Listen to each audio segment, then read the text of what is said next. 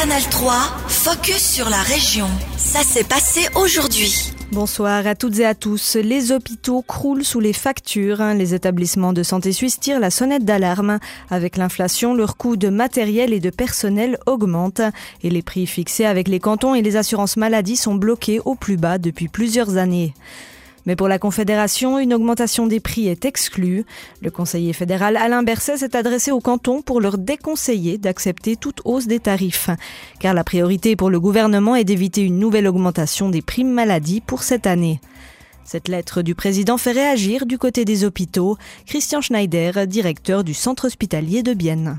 Nous, on s'occupe de la sécurité sanitaire, c'est notre mission. Et M. Berser surtout s'occupe euh, pour l'instant des coûts de la santé. On ne parle plus de comment on veut assurer les soins des Suisses euh, dans le futur, avec quel personnel, qui va les former, comment on va financer ça. On parle que des coûts, mais on parle pas du meilleur système santé au monde.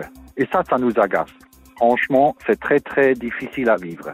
Et moi, je ne sais pas comment je vais expliquer ça à mes collaborateurs si je dois faire des économies sur leur dos parce que M. Berset n'est pas d'accord de financer le renchérissement dans le matériel et dans les salaires.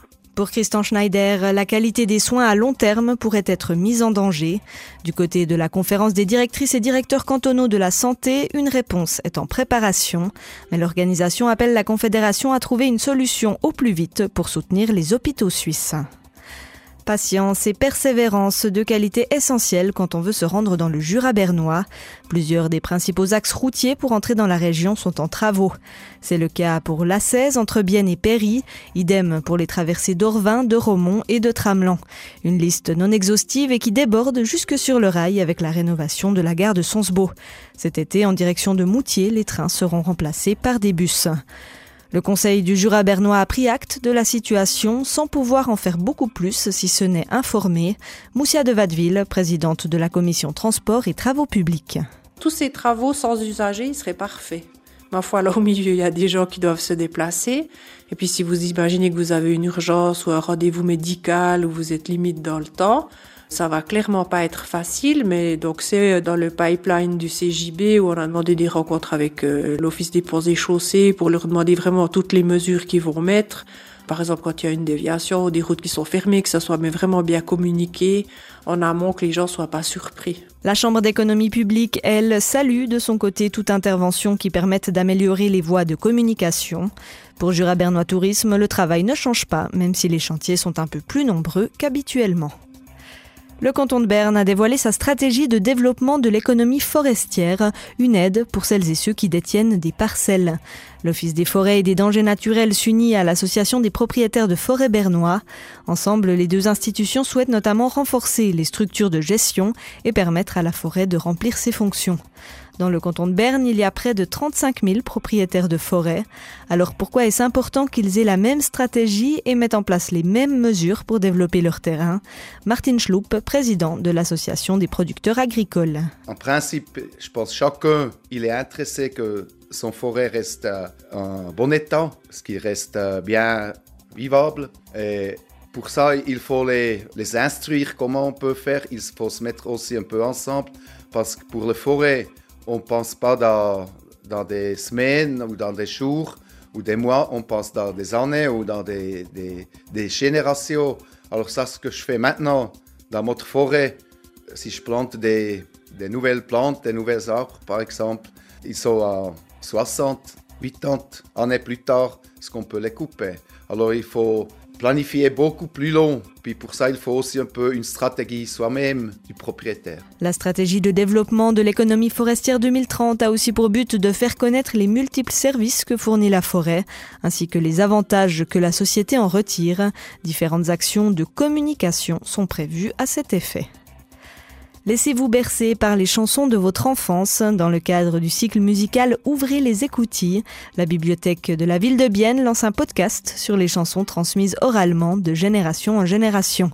Certaines mélodies ont une importance significative dans l'histoire familiale. La bibliothèque de Bienne propose donc une série de quatre épisodes où des familles racontent les récits de leurs comptines et ce qu'elles représentent pour elles. La médiatrice culturelle de la bibliothèque de Bienne nous explique comment l'idée est apparue. Pauline Crutli au micro d'Estelle Hermann. J'avais l'impression qu'on était plusieurs personnes à avoir des petites chansons qu'on chantait comme ça dans la famille, euh, puis qui ont souvent des petites anecdotes rigolotes, etc. Et je me suis dit, mais ce serait sympa de faire un podcast là autour. Donc euh, là, ça va donner effectivement un volet de quatre épisodes, deux en français, deux en allemand, où on interviewe chaque fois une famille, donc avec les enfants, les parents et les grands-parents souvent. Donc euh, on essaye de prendre plusieurs générations. Et puis euh, ces personnes ben, racontent un petit peu leur, leur tradition, leur rituel. Et ça, c'est très chouette. Elles chantent aussi au micro. Justement, vous allez donc faire appel à des, à des familles. Comment vous allez les convaincre de partager avec vous ces traditions? Alors effectivement, c'est pas euh, chose facile de, de trouver des participants. Pour l'instant, on y est allé un peu par nos connaissances.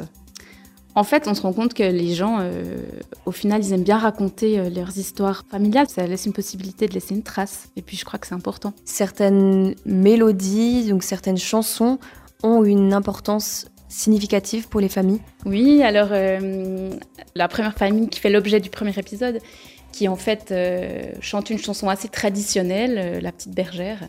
Et puis en fait, ils, se sont rendus compte que c'était des paroles très patriarcales et très euh, dures. En fait, finalement, le petit chaton qui, qui va, bah, qu'il faut punir, qu'il faut même taper.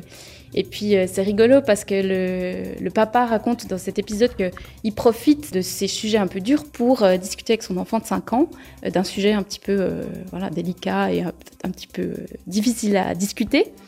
Et puis, euh, bah voilà, ils chantent euh, ça à trois générations, c'est très joli. C'était Pauline Crutli, médiatrice culturelle de la bibliothèque de la ville de Bienne. Retrouvez son interview complète sur notre site à jour.ch. Canal 3, focus sur la région. Aussi disponible en podcast sur Spotify et Apple Podcast.